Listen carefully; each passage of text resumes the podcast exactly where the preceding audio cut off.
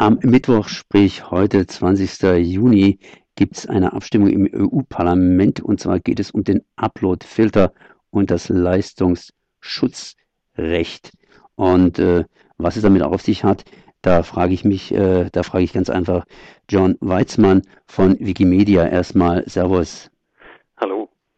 Ihr von Wikimedia setzt euch dafür ein, dass äh, die Menschen freien Zugang haben zu Medien, sprich zu Informationen und schlagt da auch ein bisschen Alarm, wie viele andere auch, wenn das Stichwort fällt Upload, Filler und Leistungsschutzrechte. Was habe ich denn unter beiden Begriffen so in etwa überhaupt zu verstehen?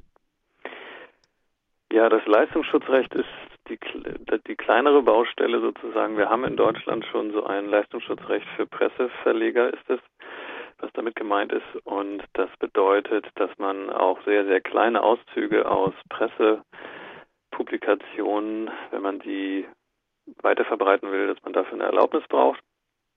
Das ist eine, ja, das ist problematisch insofern, als äh, vieles, was an Auseinandersetzungen über aktuelle Themen im Moment im Netz passiert, äh, mit solchen kleinen Ausschnitten arbeitet, also von Google News als Dienst bis hin zu ähm, Social Media und anderen Dingen, die sich um äh, aktuelle Ereignisse drehen, arbeiten viele mit so ganz kurzen Auszügen, weil es einfach wichtig ist, um gegenseitig sich auf äh, Presseerzeugnisse oder auf Publikationen ver verweisen zu können und um darüber zu diskutieren.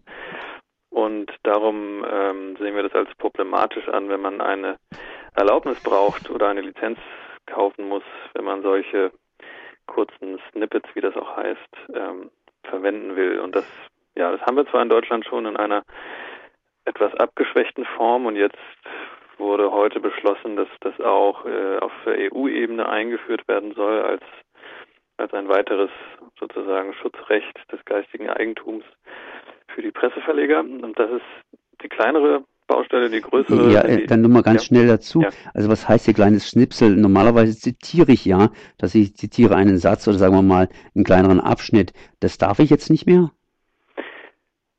Naja, zitieren ist was anderes. Zitieren ist, da muss ich mich tatsächlich mit diesem Abschnitt, also mit diesem Satz oder mit dieser Überschrift oder so auseinandersetzen, aber das macht man üblicherweise nicht. Was man macht ist, man verweist darauf. Also man verweist darauf, übrigens hier steht die und der und der Artikel und dann ist so ein kleiner Anreißer dabei. Ähm, damit, das ist aber nicht Zitieren im rechtlichen Sinne. Zitieren im rechtlichen Sinne würde bedeuten, dass ich mich inhaltlich mit genau diesem Satz, den ich zitiere, auseinandersetze. Und das, das ist häufig nicht der Fall. Darum ist das einfach, das Zitatrecht ist weiterhin, das gibt es weiterhin, das besteht. Aber das ist eben, wird häufig missverstanden oder wird häufig zu, ja, zu weit äh, interpretiert von den Menschen, die, die das, äh, die keine rechtlichen Experten sind an der Stelle. Das heißt, wenn ich also einen Link setze auf irgendwas, bin ich sozusagen dann dran.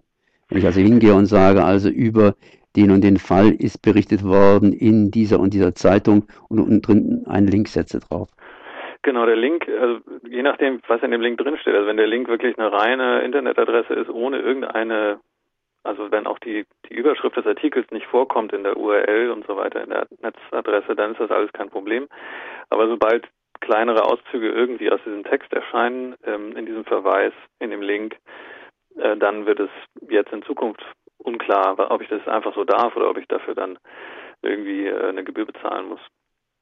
Aber das ist die kleinere Baustelle. Die größere ist, sind tatsächlich die Uploadfilter oder die Verpflichtung vielmehr, die jetzt eingeführt werden soll für Online-Plattformen, ähm, den gesamten Upload-Verkehr, also alles, was die Menschen und die, die Nutzer der Plattform hochladen, standardmäßig zu filtern nach, ähm, nach Urheberrechtsverletzungen. Das heißt, jeder Upload, jeder Post, ähm, in dem irgendein Bild enthalten ist, zum Beispiel auf Facebook oder jede, ähm, jeder Beitrag auf irgendeiner Seite, wo die Menschen was hochladen können, äh, soll nach dieser Idee dann zukünftig automatisch erstmal vorgefiltert werden und nur wenn der Filtermechanismus sagt, jawohl, da ist keine Urheberrechtsverletzung drin, dann soll das Ganze erscheinen können. Das ist diese Grundidee und das ist eigentlich einfach auch ein großer Paradigmenwechsel fürs Internet, weil das war eigentlich nie der Ansatz. Bisher ist der Ansatz der, wenn eine Urheberrechtsverletzung passiert, dann wird es gemeldet und dann wird es im Nachhinein bereinigt, wenn da irgendwas schiefgelaufen ist. Ähm, und jetzt soll es halt dahin gehen, dass das Ganze sozusagen präventiv über eine Filterung ähm, unterbunden wird. Und da ist natürlich ganz klar, äh, jegliche Form von Äußerungen, die sich irgendwie irgendwelcher Inhalte bedient, die urheberrechtlich geschützt sind, wird dann erstmal sozusagen, muss erstmal diesen Filter passieren jetzt in Zukunft. Und das sehen wir einfach als massiven Eingriff in die Meinungsfreiheit ähm, und in die Meinungsäußerungsfreiheit, ähm, weil das einfach auch ungerechtfertigt ist, dass man jetzt jedes, also dass man das so weit unter, unterdrücken will, unterbinden will, wie das jetzt mit diesen Filtern geplant ist. Das klingt irgendwie nach Zensur, sprich ich muss nachweisen, dass ich irgendwo die Rechte an der Sache habe und bis ich sie nachgewiesen habe, äh, kann man mich praktisch davon ausschließen, dass ich irgendwas hochladen darf. Genau, also das, das Problem ist, ich darf mich ja sogar auch, ich darf ja sogar fremde Werke, also ich darf ja Urheberrechte verletzen in Anführungsstrichen, wenn es ähm, der, also wenn es, wenn eine Schrank greift, also wenn eine Regelung greift, die mir das erlaubt, zum Beispiel eben, äh, wenn die Meinungsäußerung ähm, anders nicht, äh, also anders nicht gemacht werden kann oder wenn ich etwas, auch das Zitatrecht ist auch so eine Regelung, die es mir erlaubt, bestimmte Dinge aus anderer Leute ähm, Inhalten zu nehmen und wieder neu zu verbreiten oder wenn ich eine Parodie mache, die Parodieerlaubnissen sind alles Dinge, die da darf ich in Anführungsstrichen das Urheberrecht verletzen, beziehungsweise ich habe schon gesetzlich eine Erlaubnis, das zu verwenden. Aber die Filterungsmechanismen können solche Dinge natürlich nicht erkennen. Und deswegen ist aus unserer Sicht das Problem, dass man eben hier die, die Technik, die nicht in der Lage ist, ähm, das zu realisieren, was die Leute dürfen, hier wird also eine Technik eingesetzt, die, die das nicht kann und die dazu führen wird, dass viele Dinge ungerechtfertigt ausgefiltert werden und dann entsprechend der Schaden an der Meinungsfreiheit entstanden ist. Und das ist ähm, ja, das ist letztlich dieser wirklich dicke Hammer, der jetzt auch heute bereits beschlossen wurde, zumindest im Europaparlament ist die Abstimmung schon durch, die war jetzt zwischen 10 und 12. Ähm, da wurde das, also hat relativ solide Mehrheit sich für diese Filterung ausgesprochen, ähm, im Ausschuss zumindest. Jetzt wird es darauf ankommen, am 4. Juli wird es wahrscheinlich eine Plenardiskussion, also des gesamten Europaparlaments dazu geben. Und da wird man nochmal sehen, ob da vielleicht noch was geändert wird. Im Moment sieht es nicht so gut aus. Gibt es irgendwelche Beispiele in der Praxis, dass sowas funktioniert oder nicht funktioniert hätte? Äh, wir haben ja gerade die Fußball-Weltmeisterschaft und äh, wenn da irgendwo im Fußball eine Regel geändert wird, muss zuerst einmal in einer Profiliga diese Regel eingeführt werden und in einer Amateurliga und so weiter. Das heißt, man nimmt sich zwei Länder vor und sagt, jetzt probiert erstmal aus, ob diese neue Regeln, die wir da haben, überhaupt in der Praxis praktikabel sind, bevor wir das über ein größeres Gebiet, sprich über die ganze Welt ausbreiten. Gibt es also irgendwie ein Beispiel dafür, dass es in irgendwelchen kleineren Ländern diese Regeln, die jetzt gerade diskutiert werden, gegriffen haben, bevor man sie in der durchaus großen und wirtschaftsstarken Europäischen Union gesamtheitlich einsetzt? Nee, das gibt es so nicht. Das wäre eine gute Idee, ähm, wenn man so eine Test, äh, ja, so eine, so eine, Testlandschaft hätte, wo man das ausprobieren könnte.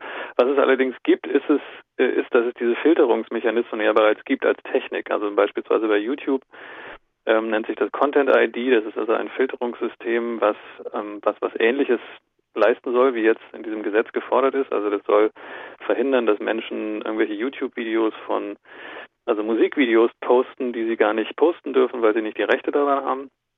Und man sieht ähm, an diesen Systemen, die bereits existieren, wie oft sie Fehler machen. Also man hat das ganz oft, dass, ähm, dass Dinge zu, zu Unrecht ausgefiltert werden.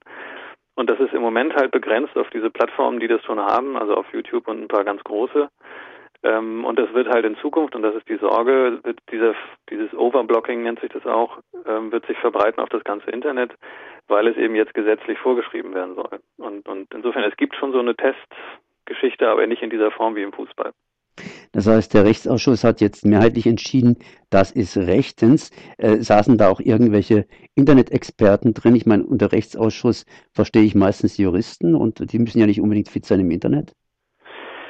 Nee, der Rechtsausschuss ist also quasi ein, eine Untergruppe der Parlamentarier im Europaparlament. Das ist wie im Bundestag auch. Also die hat, hat ja auch Ausschüsse und in den Ausschüssen sitzen jetzt aber keine Experten, sondern in den Ausschüssen sitzen die Parlamentarier, aber eben eine kleinere Gruppe, die besonders äh, viel von dem Thema versteht. Und ähm, ja, die haben sehr viele Experten auch angehört. Da gab es sehr viel ähm, Input von allen Seiten und äh, heute haben sie eben die, die, vorläufige Schlussabstimmung gehabt und haben sich, ich glaube, mit 15 zu 10 äh, für diese, diesen Filteransatz ausgesprochen. Der ist etwas abgemildert worden. Also das ist im Prozess des Ausschusses da durchaus ein bisschen was passiert.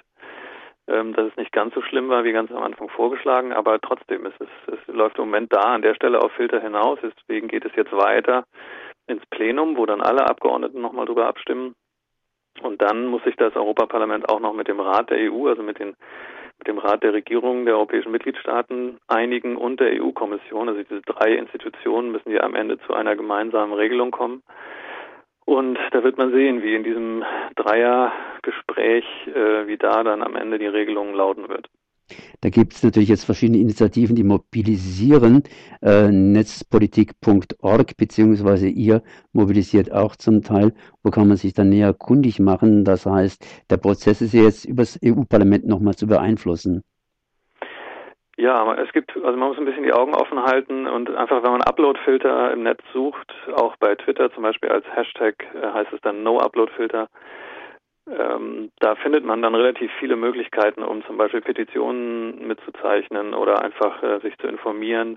Man kann auch Abgeordnete anrufen, natürlich direkt äh, im Europaparlament. Die haben ja auch alle Büros und ähm, sind alle erreichbar. Wenn man sich da also einbringen will, gibt es viele Möglichkeiten. Es gibt auch ähm, eine Petition bei Change.org im Moment, die heißt ähm, Save Your Internet meine ich, heißt sie, glaube ich, safeyourinternet.info. Also es gibt diverse äh, Möglichkeiten, sich, sich da einzubringen.